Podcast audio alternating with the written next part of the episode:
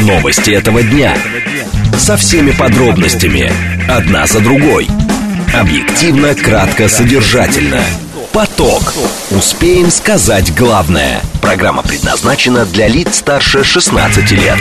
Радиостанция «Говорит Москва», понедельник, 12 февраля, сейчас 16.06. Меня зовут Юрий Буткин. Добрый день. Следим за новостями, обсуждаем главные темы, смотрим, как едет город. Все это в прямом эфире. Вы смотрите и слушаете нас в телеграм-канале «Радио говорит МСК», на YouTube-канале э, «Говорит Москва», либо в социальной сети ВКонтакте. В движении. Как едет город, традиционно по понедельникам более-менее свободно. Количество уникальных автомобилей, которые по Москве сегодня передвигаются, меньше обычного примерно на 200 тысяч. Пока, во всяком случае, 2 миллиона 300 тысяч автомобилей. В 3 балла оценивает ситуацию Яндекс. ЦУДД э, дает э, пробкам 4 балла, насколько я понимаю. Но вот смотрите, прямо сейчас уже двухбальные пробки по Яндексу. Э, В целом, по прогнозам, дальше будет так. 3 балла в 5 вечера, 5 баллов в 6 вечера и как максимум в районе 19 часов 6-бальные пробки. Слушать. Думать. Знать. Говорит Москва. 94 и 8 FM. Поток.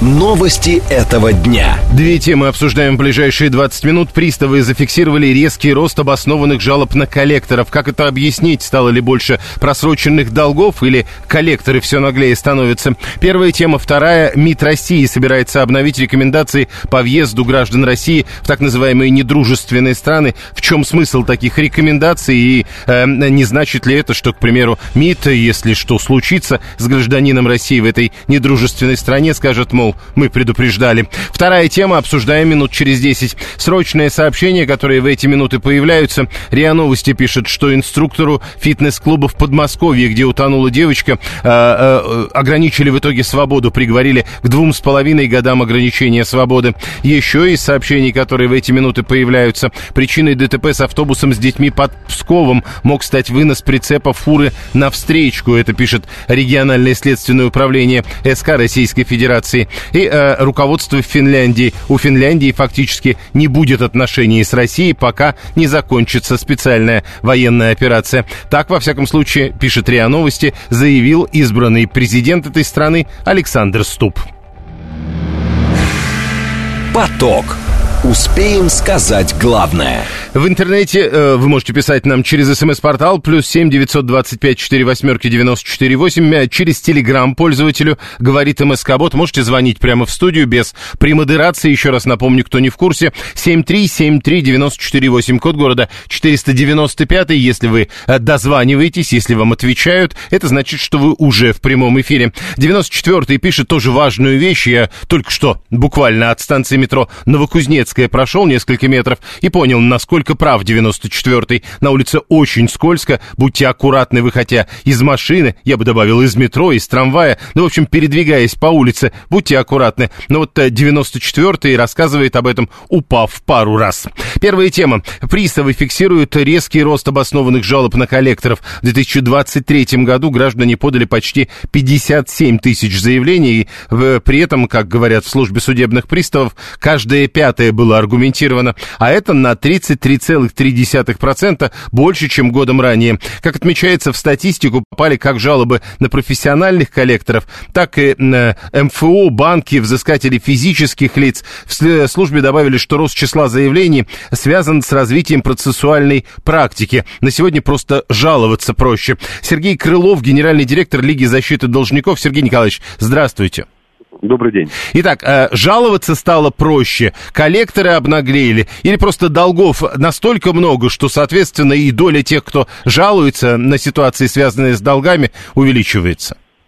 Ну, э, вы действительно назвали те ключевые моменты, по которым происходит, за исключением, что коллекторы обнаглели. Нет, коллекторы на самом деле э, на сегодняшний день работают максимально корректно за весь период времени их работы вообще на рынке российском.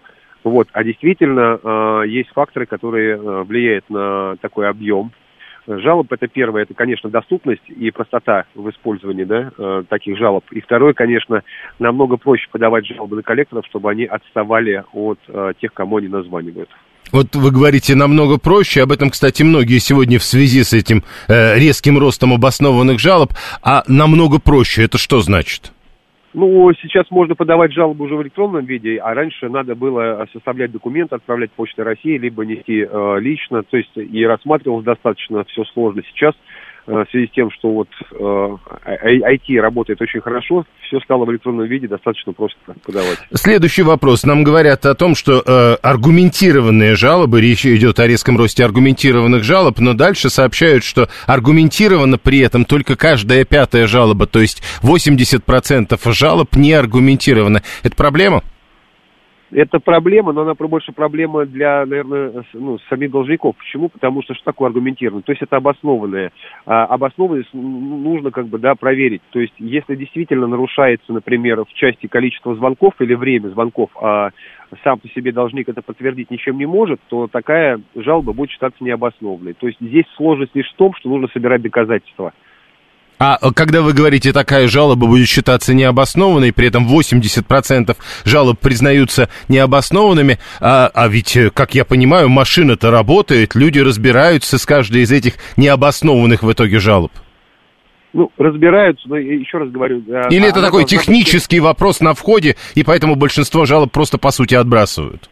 Ну, получается так, что звонков, например, раздается много, зафиксировать я их не смог. Либо этот звонок, например, ну, не был идентифицирован как коллекторский. Я потом не могу это просто обосновать, и получается, что я просто жалуюсь, говорю о том, что звонят очень часто, а, звонят а, выходные дни, а на самом деле ничем подтвердить не могу. Вот вам и необоснованная жалоба. Э, что-то бывает за необоснованные жалобы или просто все закончилось, отказали и все?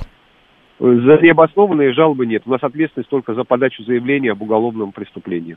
Так, и еще вопрос. Э, когда мы говорим о том, что э, резкий рост обоснованных жалоб на коллекторов, это заголовки из сегодняшних средств массовой информации. Далее по тексту там указывается, что э, в статистику попадают жалобы не только на профессиональных коллекторов, но также на МФО, банки и взыскателей физлиц. А что такое взыскатель физлицо, на который могут как на коллектора пожаловаться? Ну, пожалуйста, на взыскателя так нельзя, потому что здесь есть ну, не, некорректность трактовки термина. Просто взыскательное физическое лицо, это может быть сам кредитор, то есть кто-то давал, например, заем да, в частном порядке, а может быть даже представитель его, например, юрист по доверенности. И у них ответственности нет, потому что ФССП не регулирует деятельность частных лиц. А, это раз. А ФО а, очень часто действительно вот, э, отделы взыскания путаются с коллекторскими э, организациями.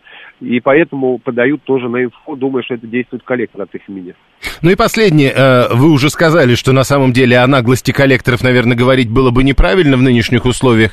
А, если учитывать активность властей, депутатов на, в этом направлении, в направлении защиты граждан от коллекторов, то можно ли сказать, что все это в итоге было эффективным? Ну, конечно, э, доля эффективности в этом есть, но, э, знаете, здесь хочется ответить простой фразой, да, чисто не там, где убираются, а чисто там, где не мусорят. Спасибо. Сергей Крылов, генеральный директор Лиги защиты должников, был с нами на прямой связи. 7373948. Что вы можете сказать по этому поводу? А, говорят, что жалоб на коллекторов стало больше. Ну, то есть на тех, кто пытается взыскать долги. Если дальше возвращаться, там ведь и банки, и взыскатели физлица. А, а, в некотором смысле это понятно. Видимо, долгов стало больше. А в некотором смысле вот говорят о том, что а, проще стало подавать жалобу. 7373948. Кто-то подавал жалобу? Жалобу. Кто-то может подтвердить, что ее действительно теперь проще подавать. Кто-то может пожаловаться, к примеру, на коллекторов. Они стали наглее или это не так? 7373948, код города 495, э, значит, смс-портал есть, можно писать через Телеграм. Еще мы за э, новостями следим, и там опять про э, гололедицу или гололед. Вот с этим всегда очень трудно, но сейчас, видимо, скорее надо говорить про гололедицу. Желтый уровень погодной опасности объявили в Москве и области как раз из, из-за гололедицы. А, РИА Новости пишет об этом, ссылаясь на прогностическую карту на сайте Гидромедцентра. А, в сообщении сказано, степень интенсивности опасных явлений желтый, погода потенциально опасна.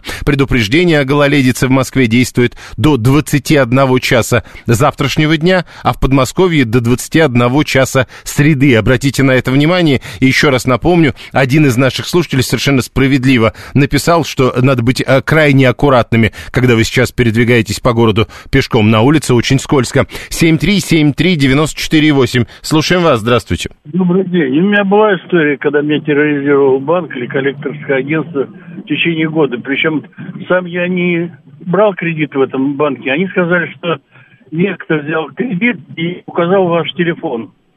Ну, сказали прийти написать заявление, если вы не знаете. Написал заявление, еще полгода терроризировали, потом отстали.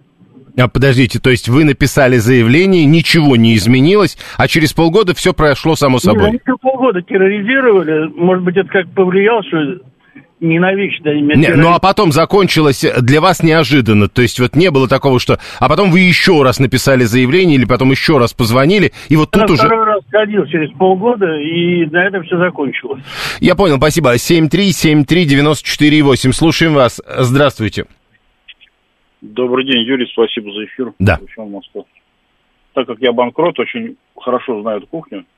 Вот предыдущий звонивший, который говорит, э, что ему звоните, надо просто, когда вам звонят, так вот, если ваш телефон указал кто-либо как поручителя, вы должны просто сказать в ответ, дайте мне прослушать аудиозапись, где я говорю, что соглашаюсь, будьте посредником между банком, МФО или еще чего-либо, между и этим человеком. Либо письменный мне ски- скиньте скриншот. То есть, если нету согласия человека, мы, в принципе, звонить не должны.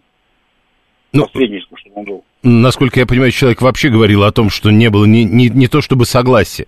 Он вообще к этой Вот. истории не имел отношения. Просто надо аргументировать, когда так звонят, если просто сказать, дайте мне прослушать аудио, либо это, фото моей подписи, где указываю, что я буду, чтобы вам не, эти... э, А как, а, подождите, подождите, мы с ним по телефону разговариваем, я ему говорю, ну-ка покажите мне подпись. Не, ну скиньте, сейчас же у всех в эти сотни, не сотни, десять, ну, скриншот куда угодно, WhatsApp, Telegram. Понятно. Просто они, когда им так говорите, они не звонят больше. Понятно, спасибо. 7373948. Такой, как это теперь принято говорить, лайфхак. Слушаем вас, здравствуйте.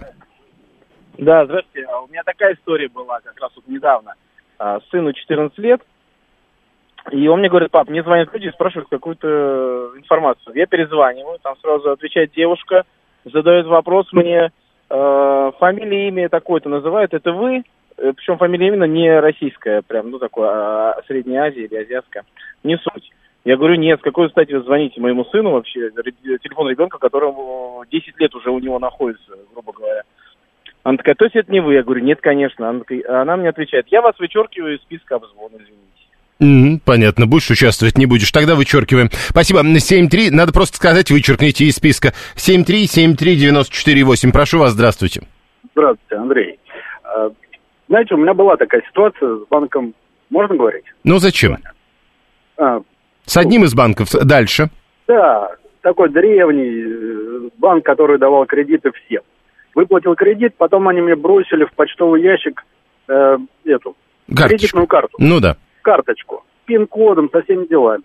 Я подумал, ну, хорошо, что я взял. Могли бы и соседи взять или какие-нибудь хулиганы активировать. А активация просто по звонку. Хотите активировать? Да. Ну, я как-то этой карточкой воспользовался.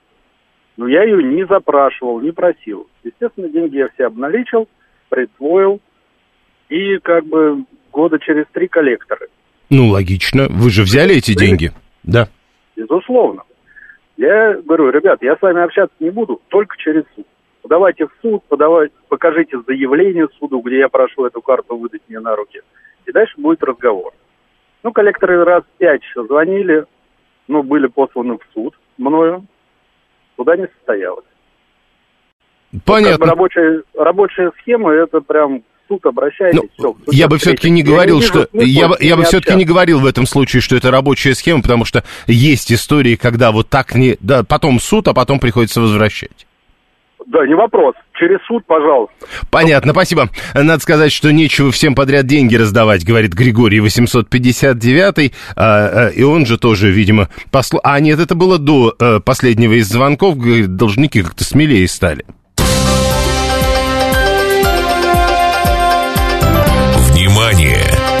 Говорит Москва. 94 и 8 FM. Поток.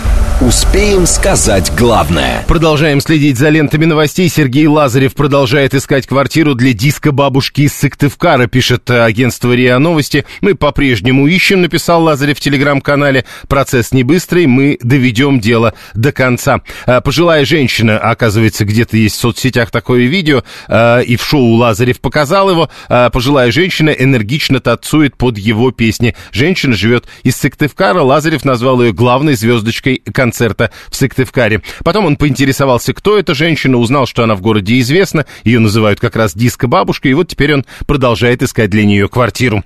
МИД России обновляет рекомендации по въезду россиян в недружественные страны. Глава консульского департамента внешнеполитического ведомства Алексей Климов заявил, что учитывать будут при разработке новых рекомендаций риски от посещения упомянутых государств. В интервью ТАСС дипломат отметил, что наиболее резонансные случаи дискриминации по телевизору политизированного отношения гражданам России фиксируются в Прибалтике и прежде всего в Латвии. Там несколько тысяч россиян оказались на грани выдворений из-за миграционных поправок. Но э, в данном случае, если даже говорить о гражданах России, которые постоянно, судя по всему, проживают в Латвии, это вряд ли рекомендации по въезду россиян в недружественные страны. Они туда э, не то чтобы въехали, они там много лет живут. Александр Мкрчан к нам присоединяется, он вице-президент Альянса туристических агентств России.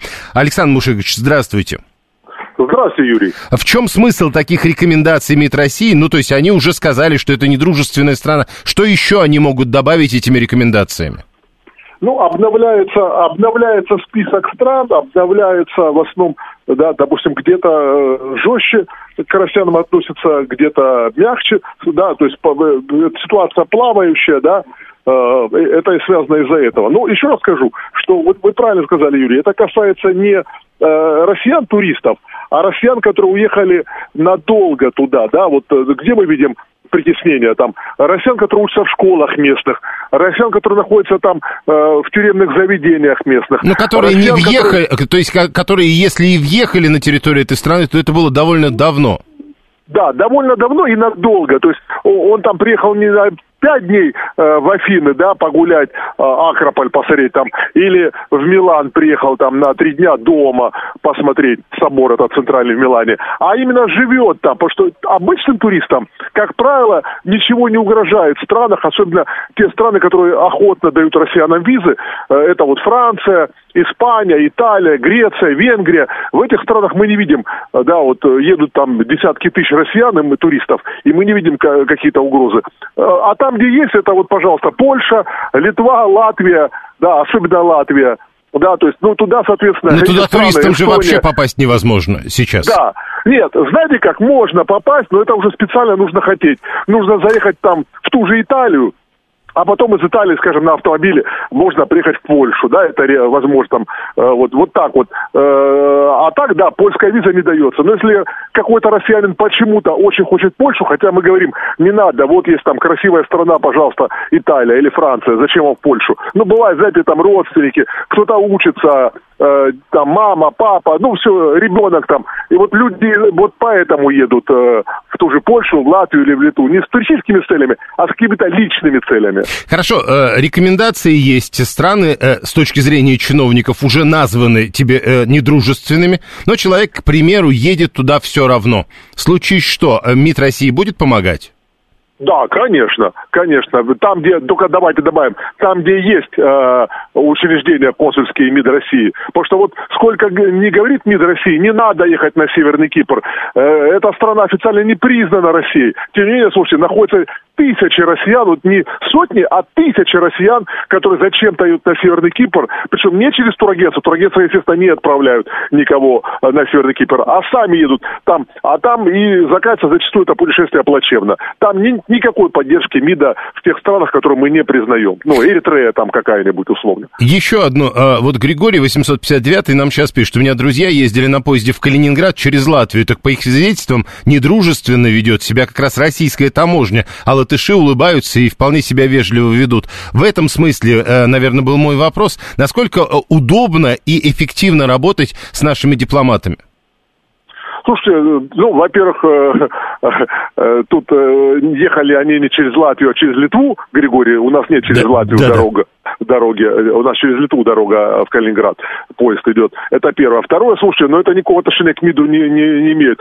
Таможенная служба России, да, конечно же, мое мнение, что нам, нашим пограничникам, нашим таможникам надо чаще улыбаться. Вот я сейчас недавно вернулся из Малайзии, из Таиланда, и там на границе все пограничники, все таможенники улыбаться, да, на Филиппинах тех же. А вот в России почему-то смурные лица, да, такое ощущение, что они плохо утром проснулись. Вот это нужно, конечно, сделать, да, действительно улыбаться. Закон надо соблюдать, но соблюдать его можно по-разному. Можно с улыбкой, а можно со скверной миной на лице. Но э, вы говорите про улыбку или скверную мину, а я скорее спрашивал о доступности наших дипломатов. Опять же, случись что с гражданином России ну, за ну, пределами ну, России? Что может случиться? Потерял паспорт, ну, да? да? Ну, потерял паспорт, ну, конечно, ну, вы придете в консульское отделение, и вам обязательно помогут, дадут справку. Единственное там, что мог, есть где мало работников в консульстве, и бывает, что если это суббота-воскресенье или праздничный день, никого нет. Тогда нужно прийти в рабочий день, да? А так вот в места, где Анталия, где много россиян, Египет, там Шарм-эль-Шейх,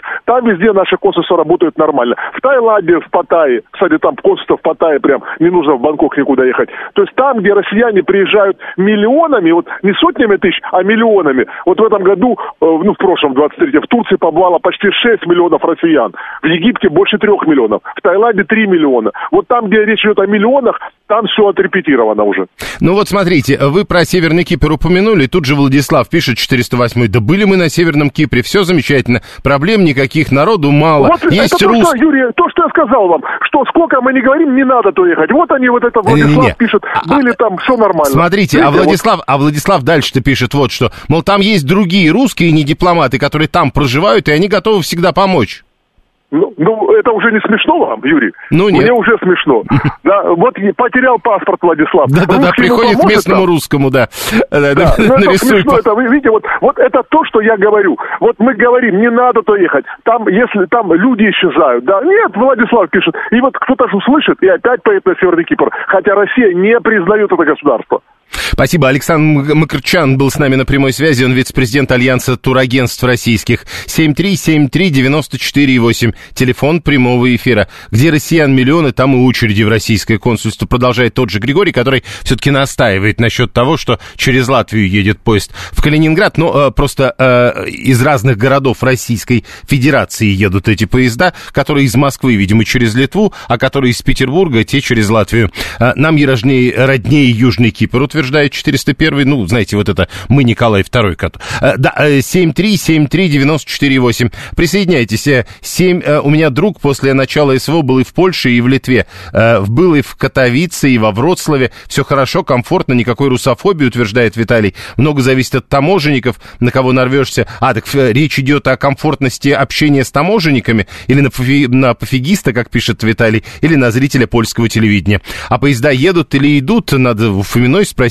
А это важно в данном случае 674 7373948, телефон прямого эфира. Мы продолжаем. МИД Российской Федерации собирается обновлять рекомендации по въезду россиян в недружественные страны. Учитывать собираются риски от посещения упомянутых государств. В данном случае э, упомянуты недружественные страны. Э, при этом а, далее в интервью дипломат больше говорил о резонансных случаях дискриминации и политизированного отношения граждан России именно в Прибалтике Прибалтике, прежде всего в Латвии, и как пример приводит несколько тысяч россиян, которые оказались на грани выдворения из-за миграционных поправок. Но э, там, как известно, речь идет скорее не о туристах, а о людях, которые постоянно проживают на территории э, этой страны. 7373948. Э, пусть такие едут куда хотят, пишет 715 Только если что случится, пусть не просят помощи. А как это все можно организовать? А вот 715 вы когда пишете, это гражданин Российской Федерации. Поэтому если с ним что-то случится, ну, в общем, государство обязано ему помочь. 587 рассказывает, что в марте летит в Дубай, а Александр 598 ездим, говорит, на Кипр по два раза в год. Паспорта бережем, пограничник это серьезная работа, а не место для улыбок. Прямо сейчас новости, потом реклама, потом продолжим.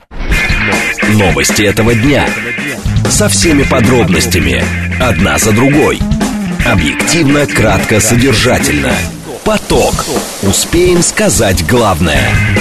Радиостанция «Говорит Москва», понедельник, 12 февраля, сейчас 16.36. Меня зовут Юрий Буткин. Мы продолжаем, продолжаем следить за новостями, следить за московскими пробками и главные темы обсуждать в прямом эфире. Вы смотрите и слушаете нас либо в телеграм-канале «Радио говорит МСК», либо на YouTube-канале «Говорит Москва», либо ВКонтакте. Движении. Город по-прежнему едет довольно свободно. В 3 балла оценивает ситуацию Яндекс в эти минуты. Дальше нам обещают пятибальные пробки в 6 вечера и шестибальные пробки в районе 7 вечера. Особо сложных э, участков сейчас не видно, но, э, в общем, каждый день, так или иначе, мы вспоминаем третье транспортное кольцо, внутреннее третье транспортное кольцо э, при пересечении Кутузовского проспекта, Московскую кольцевую автодорогу на юге в районе пересечения с Варшавским шоссе, ну и, э, безусловно, все эти ремонтные работы в Химках в районе Ленинградки. Слушать. Думать. Знать. Говорит Москва. 94 и 8 FM. Эм. Поток. Новости этого дня. Две темы обсуждаем в ближайшие 20 минут. В Северной Корее начали строить новую туристическую зону именно для российских туристов. Она включает в себя 17 отелей, 37 гостиниц, 29 разных магазинов, 4-километровый пляж и прочую инфраструктуру. Можно ли предположить, что поток э, туристов туда и правда серьезно вырастет?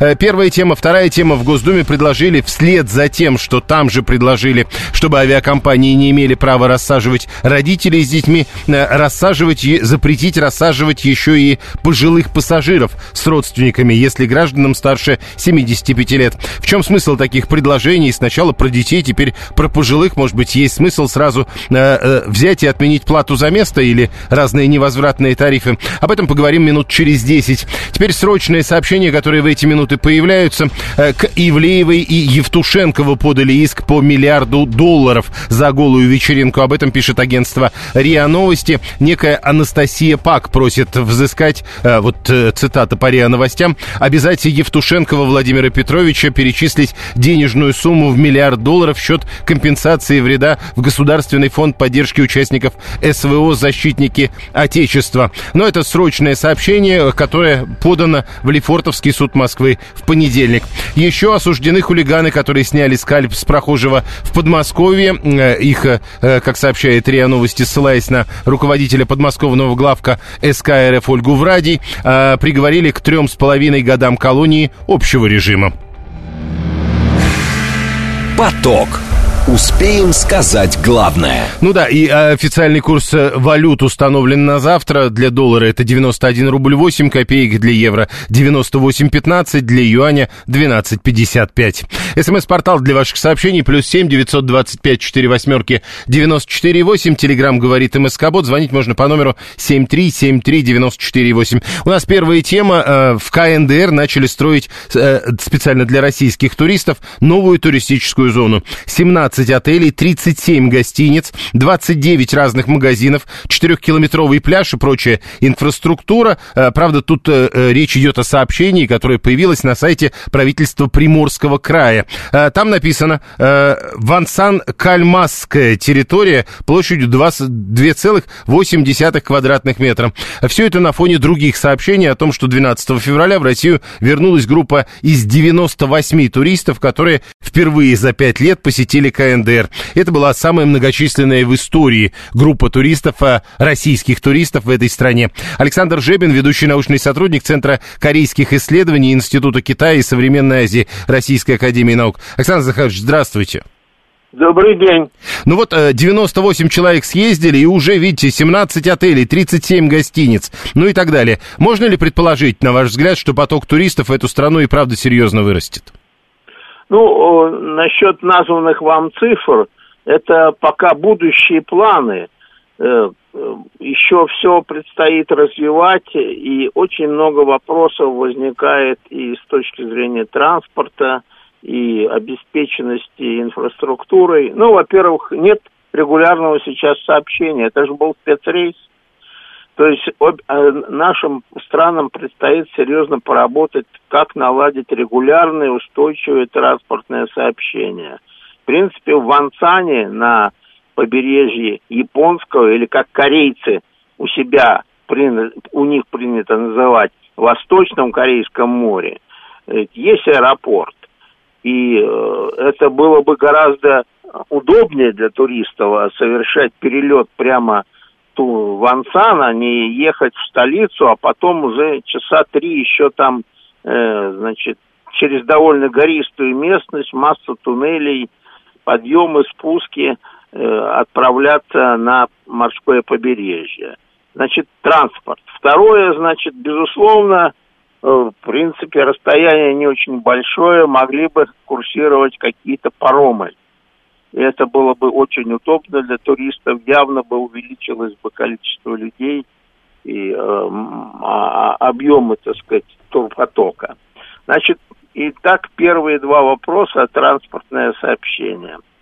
Второй, э, не менее важный вопрос – это э, состояние инфраструктуры. Да, строится там крупный э, комплекс э, Кальма – к сожалению, из-за западных санкций э, многие э, здания построены, но, а, так сказать, насытить их, насытить их, оснастить необходимой э, техникой э, и так далее, вот э, этого пока сделать не удалось, хотя, в общем-то, планы были, что э, Кальма будет, по крайней мере, в первую очередь пущена где-то в 2020 году, сейчас у нас 24-й, может быть, сейчас найдут какие-то выходы, мы поможем организовать э, доставку каких-то товаров, оборудования, в том числе очевидно и медицинское необходимо, если это будет действительно спа-курорт, для того, чтобы э, все заработало в полном комплексе.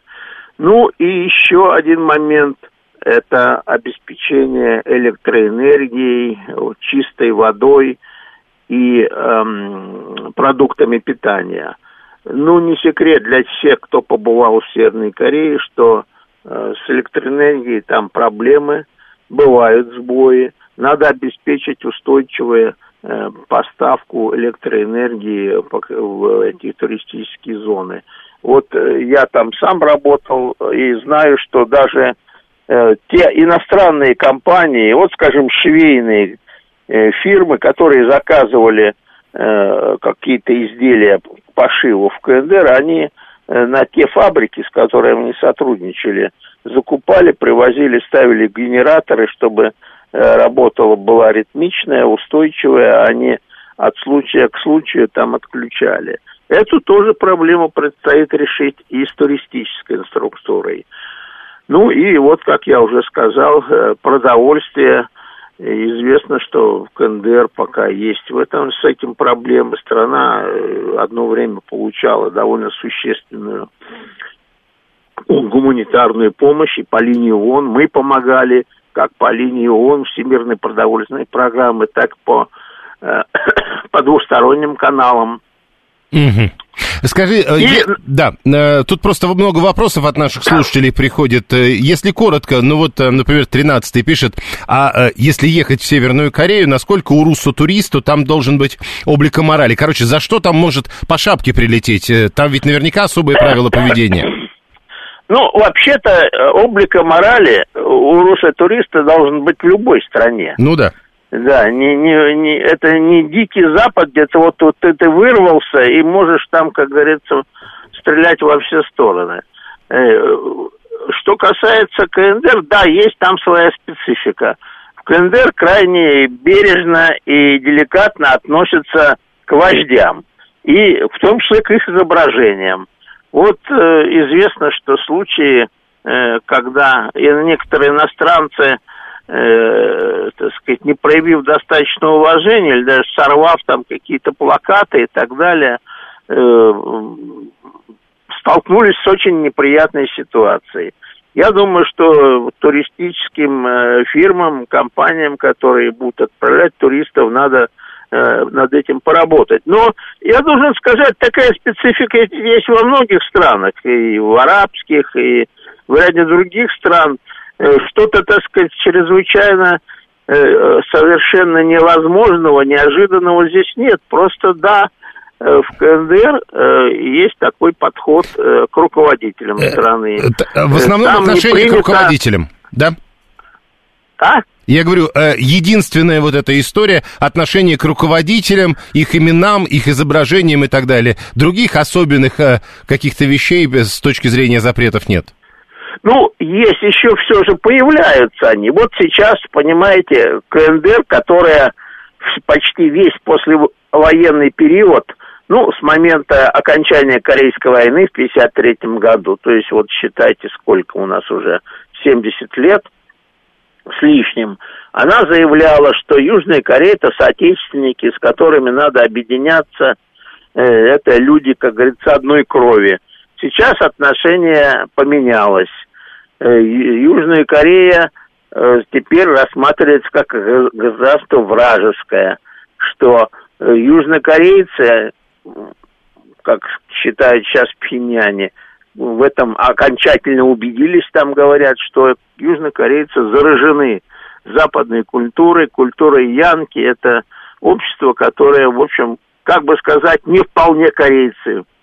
И отсюда следуют э, определенные выводы с точки зрения безопасности. Ведь вот в частности на побережье Японского моря, там э, часть побережья просто закрыта и э, стоят определенные заграждения и так далее. Ну, против проникновения шпионов, там, Ну, м, диверсантов. Просто говоря, э, э, просто говоря, вот учитывая все это, что с Самсунгом туда не ехать, что ли? Не понял? С Самсунгом туда не ехать, он же южнокорейский. Нет, ну почему? Ну, я не думаю, что до, до этого дела дойдет. Хорошо. Там марки телефонов проверяли. Еще два вопроса. Э, Сразу несколько человек говорят, а правда ли, что там далеко не все можно снимать и фотографировать? Ну, военные объекты ни, ни в одной стране вам не позволят фотографировать. А так, пожалуйста, вот, ну, в Пхеньяне там есть... Мобильный интернет и есть? портреты Ким Ир Сена э, огромные есть, и стелы, где его вывешены, э, изречения высечены. Мгм. и- и мобильный, те- мобильный интернет есть? Еще вопрос от слушателей. Э, Ну, интернет там пока э, внутренний, так сказать, интранет больше. Но при этом Есть э, мобильный есть. Он есть, но очень ограниченных масштабах, далеко не для всех. Как и будет эта проблема решаться, посмотрим. И последний вопрос, э, совершенно практический, все спрашивают, а вот, допустим, приехал ты туда, понятно же, что здесь их денег не купишь, Э, или там как? Как это работает? Ну, поменять деньги можно. В принципе, даже в магазинах, э, в кассах, особенно вот те магазины, которые явно рассчитаны на иностранцев, можно поменять деньги. И меняют и доллары, и иены меняют, и юани меняют. Ну, рубли, наверное, может тоже как-то договорятся, что будут менять. С банковскими Ну, карточками вряд ли.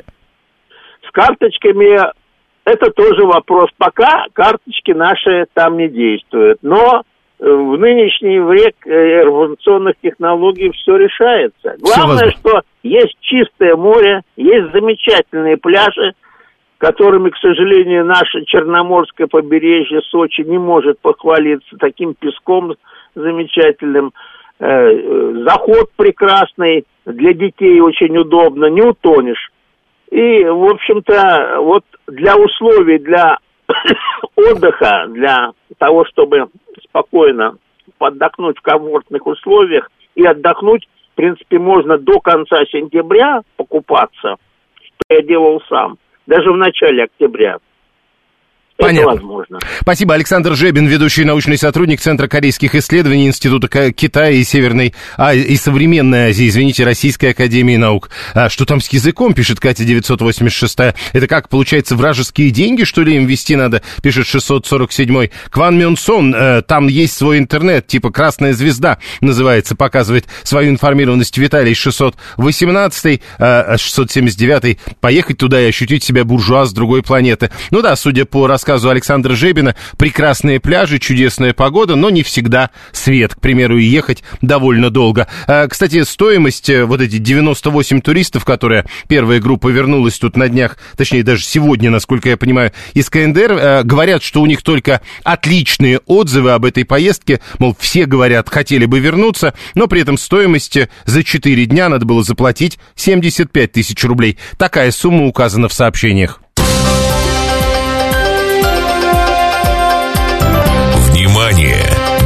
Говорит Москва.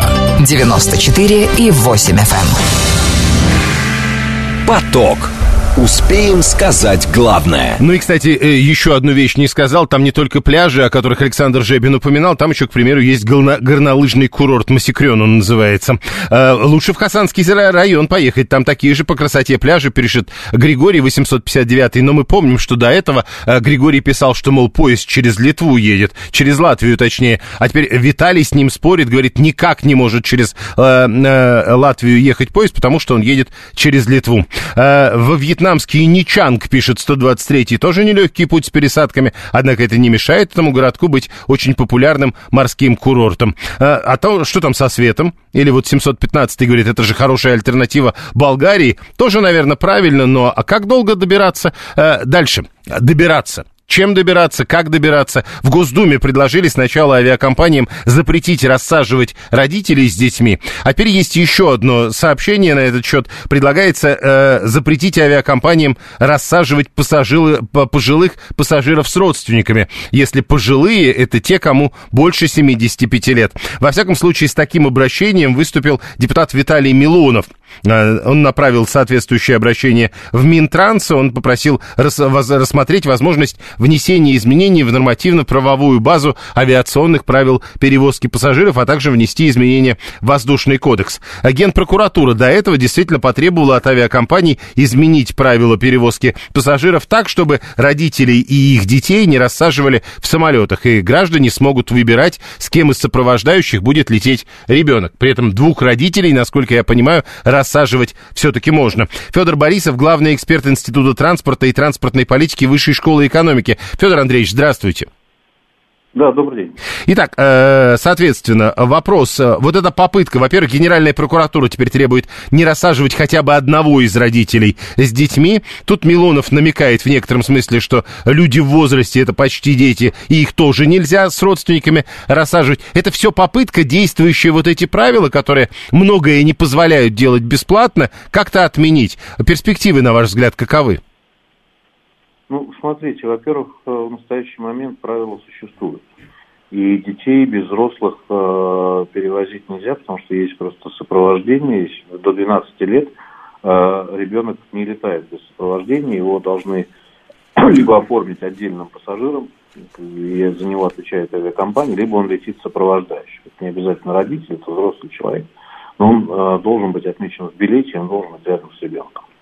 А, Что касается взрослых людей, то эта инициатива, на мой взгляд, эм, достаточно спорная, потому что очень многие э, пожилые люди, они могут даже обидеться на это предложение, что требуется какое-то сопровождение. Они, многие активны, ведут активный образ жизни, но в то же время есть э, э, пассажиры с ограниченными возможностями, такое тоже ну, существует. И, безусловно, при э, ситуации, когда есть пассажир с ограниченными возможностями, при нем есть провожающий. Э, и, конечно, их рассаживать э, тоже нельзя. Скажем так, у э, этого привести эту нормативную базу в э, ну, проанализировать более современное состояние, наверное, можно. Но, повторюсь, большинство требований, которые сейчас, вот, о которых сейчас идет речь, они, в принципе, существуют. Э, При этом э, серьезно ограничивать э, коммерческую политику компаний, э, в принципе, неправильно, поскольку э, э, это будет сказываться в любом случае на цене билета. То есть э, здесь не бывает чудес. Чем меньше вы даете возможности авиакомпании заработать э, в каком-то одном направлении, вы, соответственно, подталкиваете к тому, что она будет поднимать цену в другом. Поэтому здесь должна быть очень взвешенная, аккуратная э, политика в отношении э, того, какие требования мы выдвигаем компании. Но, безусловно, Но... это не обсуждаемо. Но погодите, Федор Андреевич, все-таки вот вы так да. говорите, э, можно ведь э, пойти очень далеко, пытаясь каждое движение авиакомпании по обслуживанию пассажира э, так или иначе оценивать. Наэкономить, видимо, можно на всем или как? Смотрите, здесь надо понять, что вот эта ситуация, это не дополнительные деньги, которые авиакомпании пытаются с вас взять, а это попытка авиакомпании снизить цену на билет. Потому что э, реальная стоимость э, перевозки, она все эти годы снижалась. И снижалась благодаря росту конкуренции. Э, и авиакомпании, э, понимаете, вам можно, можно все услуги, как и раньше, все услуги были включены в билет. Вы ну не да. везете багаж, но вы платите за него. Вы не хотите есть на борту, но вы платите за еду. Сейчас авиакомпания говорит вам, смотрите, вы можете отказаться от этой услуги, вы можете отказаться от этой услуги, вы можете отказаться от этой услуги. Если она вам нужна, вы за нее платите. Э, соответственно, этот подход выгоден не только авиакомпании, он выгоден пассажиру, потому что у меня появляется возможность отказаться от той услуги, которую я не э, потребляю. И все это вместе совокупно дает возможность предложить э, пассажиру достаточно дешевый билет. Но нельзя доводить ситуацию до абсурда, и, безусловно, ни в коем случае не должна идти речь о том, что компания может рассадить э, ребенка до 12 лет, сопровождающего его взрослого. Конечно, такие вещи э, э, это нарушение, и они должны пресекаться. Но, э, повторюсь, это должны быть четко зафиксированные исключения, когда речь идет о э, э, детях и о э, пассажирах с ограниченными возможностями, которые тоже летят в сопровождении. А это, если я вас правильно понял, предусмотрено и так? Это предусмотрено, можно говорить о, скажем так, о настройке, о, о конкретизации каких-то положений, то есть обсуждать этот вопрос можно, но, повторюсь, на данный момент правила есть, Э, надо их придерживаться. Э, можно говорить о том, что э, их можно, повторюсь, как-то конкретизировать, оптимизировать и обсуждать. Спасибо. Федор Борисов, главный эксперт в Институте транспорта и транспортной политики Высшей школы экономики, был с нами на прямой связи. 7373948. Слушаем вас. Здравствуйте. Добрый день, Леонид, Москва. Прошу. Ну, знаете, мне кажется, эксперт слишком лоялен к авиакомпаниям я сейчас в двух словах объясню, почему. Я думаю, что э, плата за выбор места, и, да, это чисто воды вымогательство. И вот почему? Потому что у этой услуги нет себестоимости. Вот эксперт говорил, если вы везете багаж, вы можете платить, можете не платить. Но там есть себестоимость. Вес самолета меняется, расход топлива, понятно. С едой то же самое, это все понятно. А вот тут в чем разница? Вот выбрал пассажир место 28Б или 28А, э, где стоимость услуги, за которую он платит, ее нет. То есть это чистой воды такая, ну это вымогательство по большому счету. И почему это до сих пор не прекращено на корню, вообще непонятно. Потому что если ты хочешь заплатить за какое-то э, место повышенной комфортности, ну, не Но об этом и, а подождите, Леонид, ровно об этом идет речь. В проходе, к примеру, или там у окна. Это более выгодные места. Есть еще более это... выгодные места, мы тоже их знаем. В этом есть логика. Ты платишь за что? За то, что тебе предоставляют больше места. Опять же, то есть авиакомпания не может поставить еще одно кресло, там твои ноги. Тут понятна себестоимость. Но когда ты просто обязан в любом случае заплатить за выбор места... А, то есть вы это... хотите сказать, что э, вот эти вот, допустим, более дорогие места должны стоить денег, а все остальные нет? Разумеется. Я конечно. понял. Если, если у услуги нет себестоимости, за нее нельзя брать деньги. Это называется вымогательство.